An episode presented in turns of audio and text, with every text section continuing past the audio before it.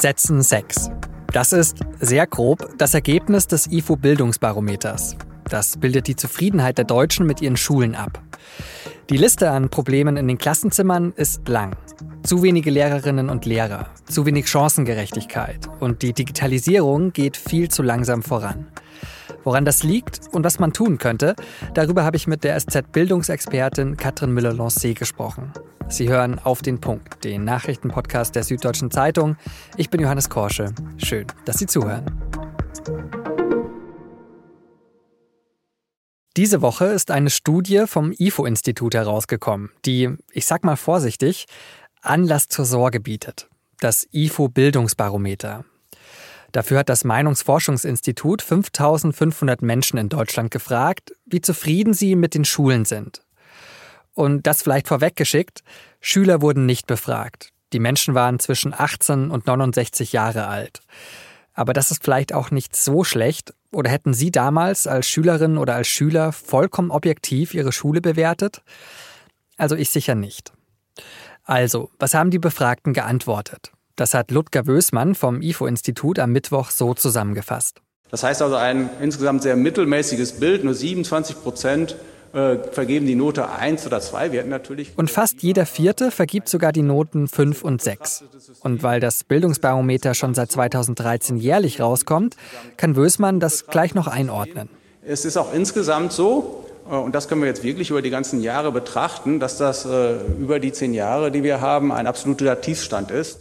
So unzufrieden waren die Deutschen mit dem Zustand der Schulen und der Bildung also noch nie, zumindest seit das Bildungsbarometer herausgegeben wird.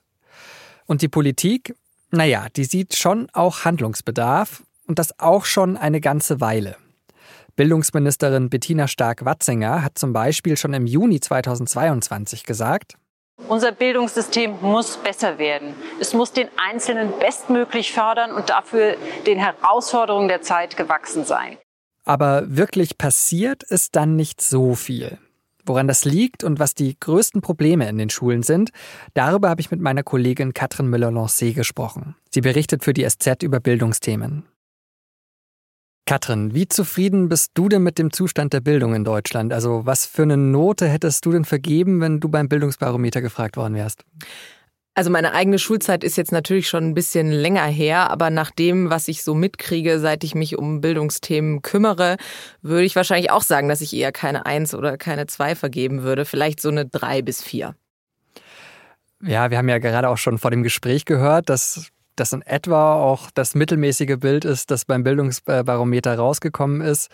Zu Recht, also ist die Situation an den Schulen so schlecht wie seit zehn Jahren nicht? Also genau, man muss sagen, in dieser Befragung geht es ja erstmal um eine subjektive Wahrnehmung der Befragten, also nicht um sozusagen den objektiven Zustand an den Schulen. Aber natürlich kann man schon sagen, dass es Probleme gibt, die so krass sind wie lange nicht mehr. Also ja, Stichwort Lehrermangel, da kann ja jeder seine Geschichten dazu erzählen von Lehrerinnen und Lehrern, die irgendwie die Klassenzimmertür offen lassen, weil sie noch parallel eine zweite Klasse unterrichten müssen. Ich habe mit einer Sonderpädagogin äh, gesprochen, die hat mir erzählt, sie muss zum Teil im Flur rufen, wenn sie alleine in der Klasse ist und ein Kind einen Anfall bekommt, äh, damit eine zweite Person kommen kann, um ihr zu helfen. Und dann gibt's ja auch noch äh, die Corona-Pandemie, die mag vielleicht die Digitalisierung oder zumindest den Umgang mit Laptops und iPads ein bisschen vorangebracht haben. Das können wir auch gleich noch besprechen. Aber in vielen Bereichen äh, hat sie die Schulen natürlich auch zurückgeworfen. Also gerade was irgendwie sozial schwächere äh, Schüler angeht, die haben zum Teil noch größere Lücken oder auch das Sozialverhalten zum Teil der Schüler. Also äh, da hat die Pandemie Pandemie schon auch viele Probleme, die schon da waren, verschärft. Dann gehen wir die Punkte, die du angesprochen hast, mal so Stück für Stück durch. Also fangen wir ruhig bei der Digitalisierung an. Ich hätte jetzt, wie du ja schon auch gesagt hast, erstmal gedacht, okay, da ist vielleicht mit der Corona-Pandemie ein bisschen was vorangegangen. Ist das auch so oder ist es ein falscher Eindruck, falscher Gedanke? Also wahrscheinlich wurden schon Lehrerinnen und Lehrer dazu gebracht, diese Plattformen zu benutzen, Videocalls zu machen, vielleicht auch generell mehr Computer in den Unterricht einzubinden.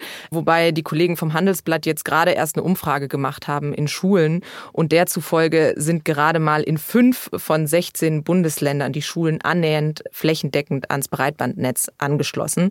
In den anderen Bundesländern ist die Lage mäßig bis schlecht und in Berlin haben gerade mal 100 von 600 Schulen einen Leistungs leistungsfähigen Internetanschluss. Also da ist bei der Infrastruktur noch ganz schön was im Argen. Es gibt da eigentlich ein Programm, das ist der sogenannte Digitalpakt, den hat die damalige Regierung schon 2019 auf den Weg gebracht. Mehr als sechs Millionen Euro für eben den Ausbau von WLAN zum Beispiel, auch für Laptops, für Lehrerinnen und Lehrer, für bedürftige Schüler. Da gab es aber auch so Problemchen in der Praxis. Erst wurde ganz lange ganz viel Geld nicht davon abgerufen, weil die bürokratischen Hürden so hoch waren, man zum Teil das Material auch nicht bekommen hat wegen Lieferengpässen.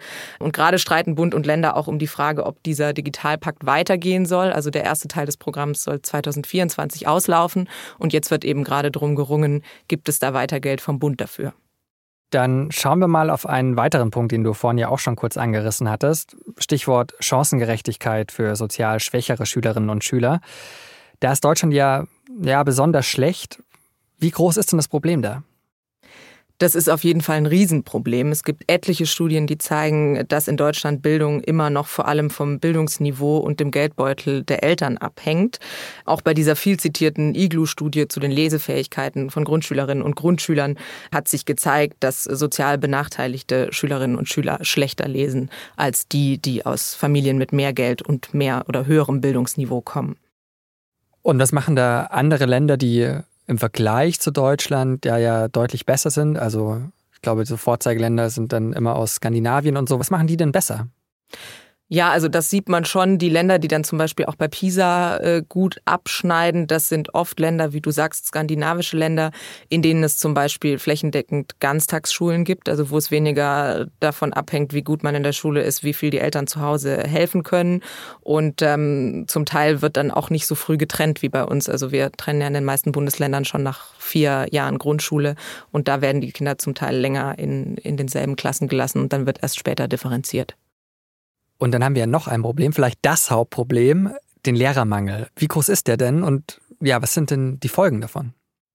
Je nach Schätzung fehlen in Deutschland zwischen 12 und 40.000 äh, Lehrerinnen und Lehrer, beziehungsweise sind diese Stellen unbesetzt.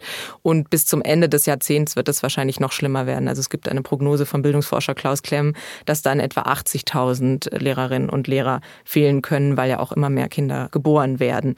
Und das führt natürlich eben zu den Problemen, die wir auch schon angesprochen haben. Unterrichtsausfall, dass man zum Teil Klassen größer machen muss, zusammenlegen muss, dass man mehr Quereinsteiger und Quereinsteigerinnen einsetzt.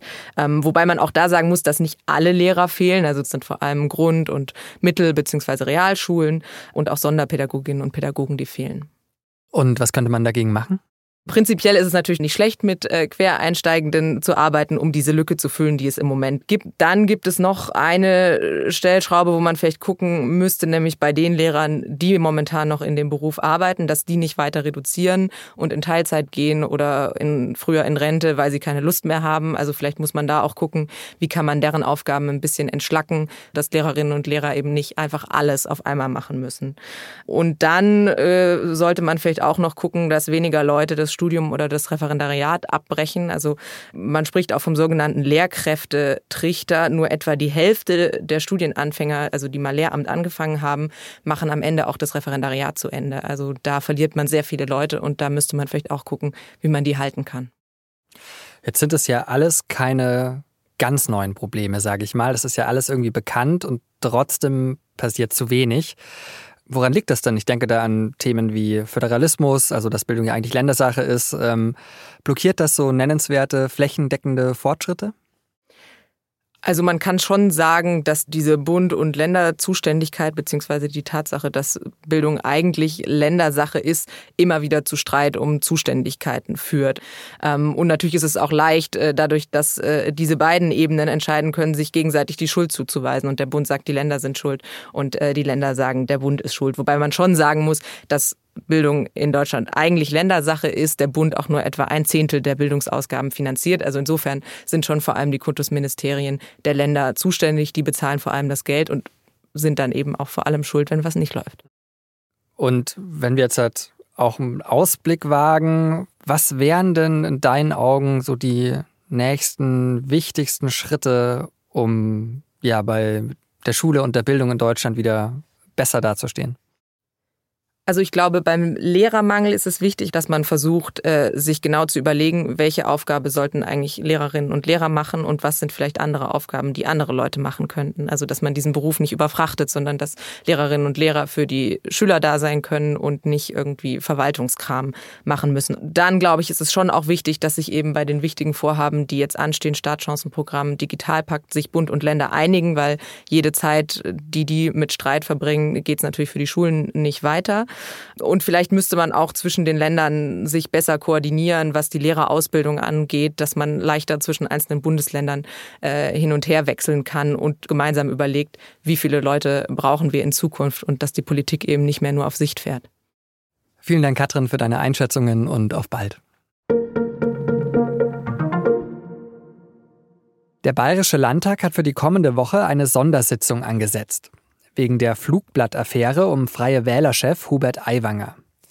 Die SZ hatte berichtet, dass im Schuljahr 1987-88 bei Hubert Aiwanger ein antisemitisches Flugblatt im Schulranzen gefunden wurde. Damals wurde er dafür von einem Disziplinarausschuss als Urheber bestraft. Inzwischen sagt Aiwangers älterer Bruder, dass er das Flugblatt geschrieben habe. Die Sondersitzung des sogenannten Zwischenausschusses kommt am 7. September zusammen. Beantragt hatte das die bayerische Opposition. Nach dem Koalitionsgipfel auf Schloss Meseberg hat der Frieden in der Ampelkoalition nur recht kurz gehalten. Bereits einen Tag danach, am Donnerstag, haben die Grünen und die FDP neue Konfliktthemen auf die Agenda gerückt. Die Grünen wollen die deutsche Wirtschaft mehr unterstützen als durch das sogenannte Wachstumschancengesetz, das in Meseberg beschlossen wurde. Sie fordern vor allem einen subventionierten Industriestrompreis. Der FDP-Fraktionsvorsitzende im Bundestag, Christian Dürr, hat dagegen ebenfalls am Donnerstag den Atomausstieg in Frage gestellt. Demnach wolle die FDP-Fraktion darüber beraten, ob der, Zitat, Rückbau der noch funktionierenden Kernkraftwerke gestoppt werden sollte. Aktuell treffen sich die 92 Bundestagsabgeordneten der FDP in Dresden für zwei Tage zu einer Klausur.